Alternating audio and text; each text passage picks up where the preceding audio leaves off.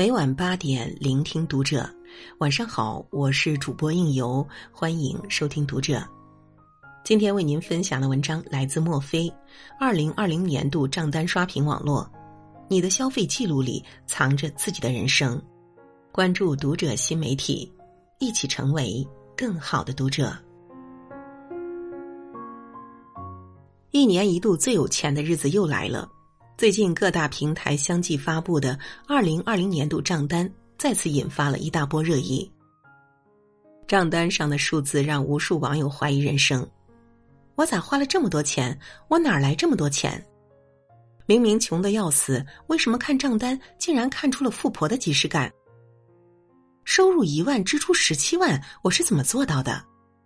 真是花钱一时爽，清账火葬场啊！有人说，看一个人的钱花在哪里，就知道他是个怎样的人。深以为然。其实，每一个人的支付账单里，都藏着他的人生。你最爱的人藏在消费记录里。知乎有个话题：哪一瞬间让你感受到了来自家人的爱？一个网友的高赞回答让无数人泪目。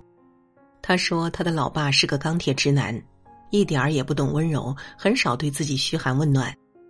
上大学后，老爸开始学着用手机软件给他转账，但他发现每次老爸都会在备注里装作不经意的问他的近况，冬天的时候还提醒他天冷多加衣服。那时转账备注只能写二十个字，他的老爸就把钱分三次转，每一次都精打细算，把二十个字都写满。在软件支持五十字备注后，他的老爸也还是会写满五十个字。不错过一点和他说话的机会。后来他靠写作挣了一点钱，和家人分享喜悦后，他告诉老爸，以后不用再打生活费了。没想到老爸却开始不定期的给他打零花钱，并在备注上写着买早饭、买牛奶、买水果。每天他手机里的到账声几乎频繁到让室友们震惊，那一刻他才发现。原来，老爸那些说不出口的关切的话，都藏在了转账记录里。有一种爱，虽然无言，但却深情。闺蜜林子曾对我吐槽，她和老公小周的婚姻从来没有惊喜和浪漫。她还说，小周就是那种连结婚纪念日都不记得的直男。上周，林子无意中翻到了小周的购物记录，看着看着，她的眼眶渐渐湿润了。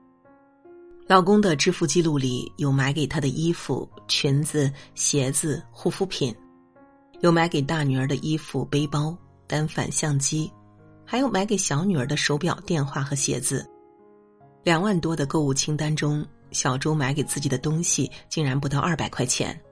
看到最后，林子不由泪流满面。这一笔笔购物清单，不都是老公爱自己、爱这个家的最好证据吗？小周和林子的样子，大概就是无数中年夫妻的缩影。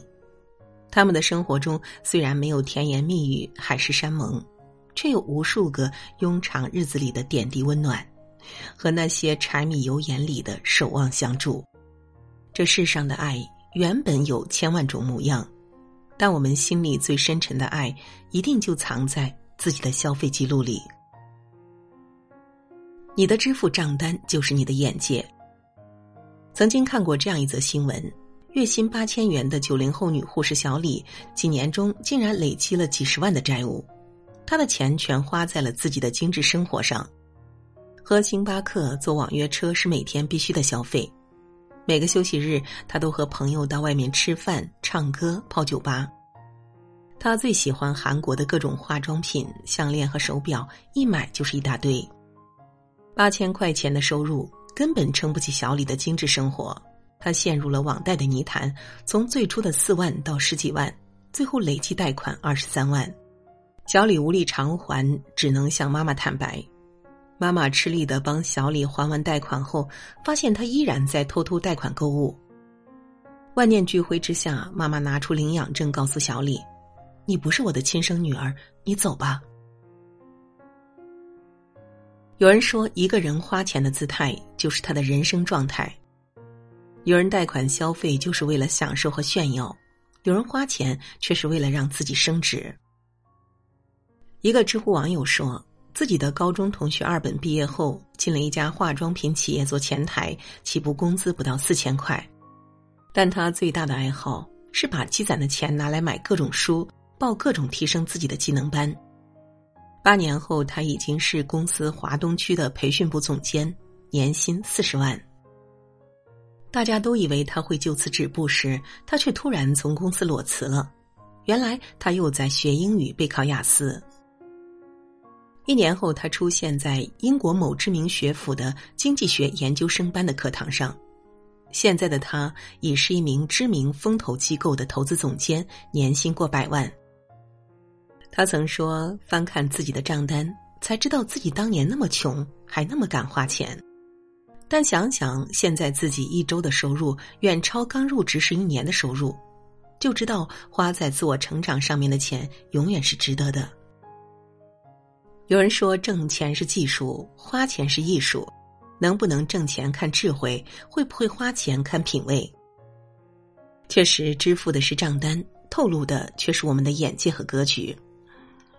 对待钱的态度，决定了你的幸福程度。豆瓣上有两个神奇的抠门小组，总人数高达五十多万，连最节俭的人进组后都觉得自己太浪费。在这里，那些舔酸奶瓶盖。剪开洗面奶使用的人才刚入门，有人买了食用油不开拉环，而在拉环连接处剪个小口，以滴来计算用量；有人洗个土豆都能攒出淀粉；有人用八块钱买三个红薯，完美解决了一日三餐；还有人分享零点九元的午餐，过日子竟然抠到丧心病狂的程度。难道这些人都非常穷吗？恰恰相反，小组里很多都是有车有房的理财达人。国家地理频道的纪录片曾介绍过，不消费主义和抠门小组十分相似。不消费主义起源于欧洲，他们的目标是收集过剩的资源，让自己活下去。许多实践者并不缺钱，他们只是反对过度消费。他们说，离开了过度消费的牢笼后，自己比任何时候都更加自由而独立。看到他们，你就会觉得，原来一个人过得好不好和金钱多少真没有绝对的关系。决定我们生活质量的，往往是我们是否有能力把有限的钱换成更有质感的生活。席慕容说：“只有在你觉得知足的时候，钱才会带给你快乐。”确实如此。决定我们幸福程度的，往往就是我们对待钱的态度。每个年度关键词里都镌刻着我们的人生。二零二零年刚刚走过，你的年度关键词是什么呢？网络上各路大神的年度词异彩纷呈，各有千秋。一位吃货网友的年度词是“智味人生”，他最喜欢在加班后吃上一顿热气腾腾的火锅或烤肉，来慰藉自己满身的疲惫。他说：“吃的是美食，品的却是生活。”在这热气腾腾的烟火气中，他才会觉得自己还在热气腾腾的活着。一位穿搭主播的年度关键词是精致，他说：“精致并不是生活的真相，真相是自己的工作就是各种买买买。”他每天都要给无数粉丝找出最具个性、性价比最高的服装搭配方案，连续加班是日常，熬夜直播是标配。九九六都不算什么，零零七才是自己的常态。但看着日子在自己的拼搏中一点点朝着喜欢的方向靠近，他知道，这一切都是值得的。一位中年失独母亲的年度关键词是“爱无止境”。三年前的一场车祸让他失去了十六岁的女儿，他曾无数次在深夜痛哭，感觉自己活着就是一具行尸走肉。后来，他加入了一个由失独父母组成的群后，才知道，原来这世上还有那么多人和自己有着相同的痛苦。他将痛苦化成力量，不停的捐钱出力去抚慰一个个悲痛欲绝的人。他说：“现在的自己好像才有了一点灵魂，因为懂得，所以慈悲。这世上总有一些人，明明自己过得特别不好。”却偏偏看不得人间疾苦。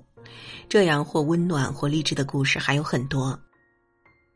这一年，我们迷茫着、痛苦着，也拼搏着、奋斗着。我们哭过、笑过，爱过、恨过，有失去，也有拥有。这一年，我们都在各自的世界里心酸和精彩着。唯一不变的，是我们生生不息的希望和对生活的无限热爱。时光荏苒，转眼又进入了过年的倒计时。新的一年，新的征程，就让所有往事都清零，爱恨随意吧。让我们怀抱最初的赤诚，去奔赴下一场精彩。好了，今天的分享就到这里。我是应由，让我们在下个夜晚再会了。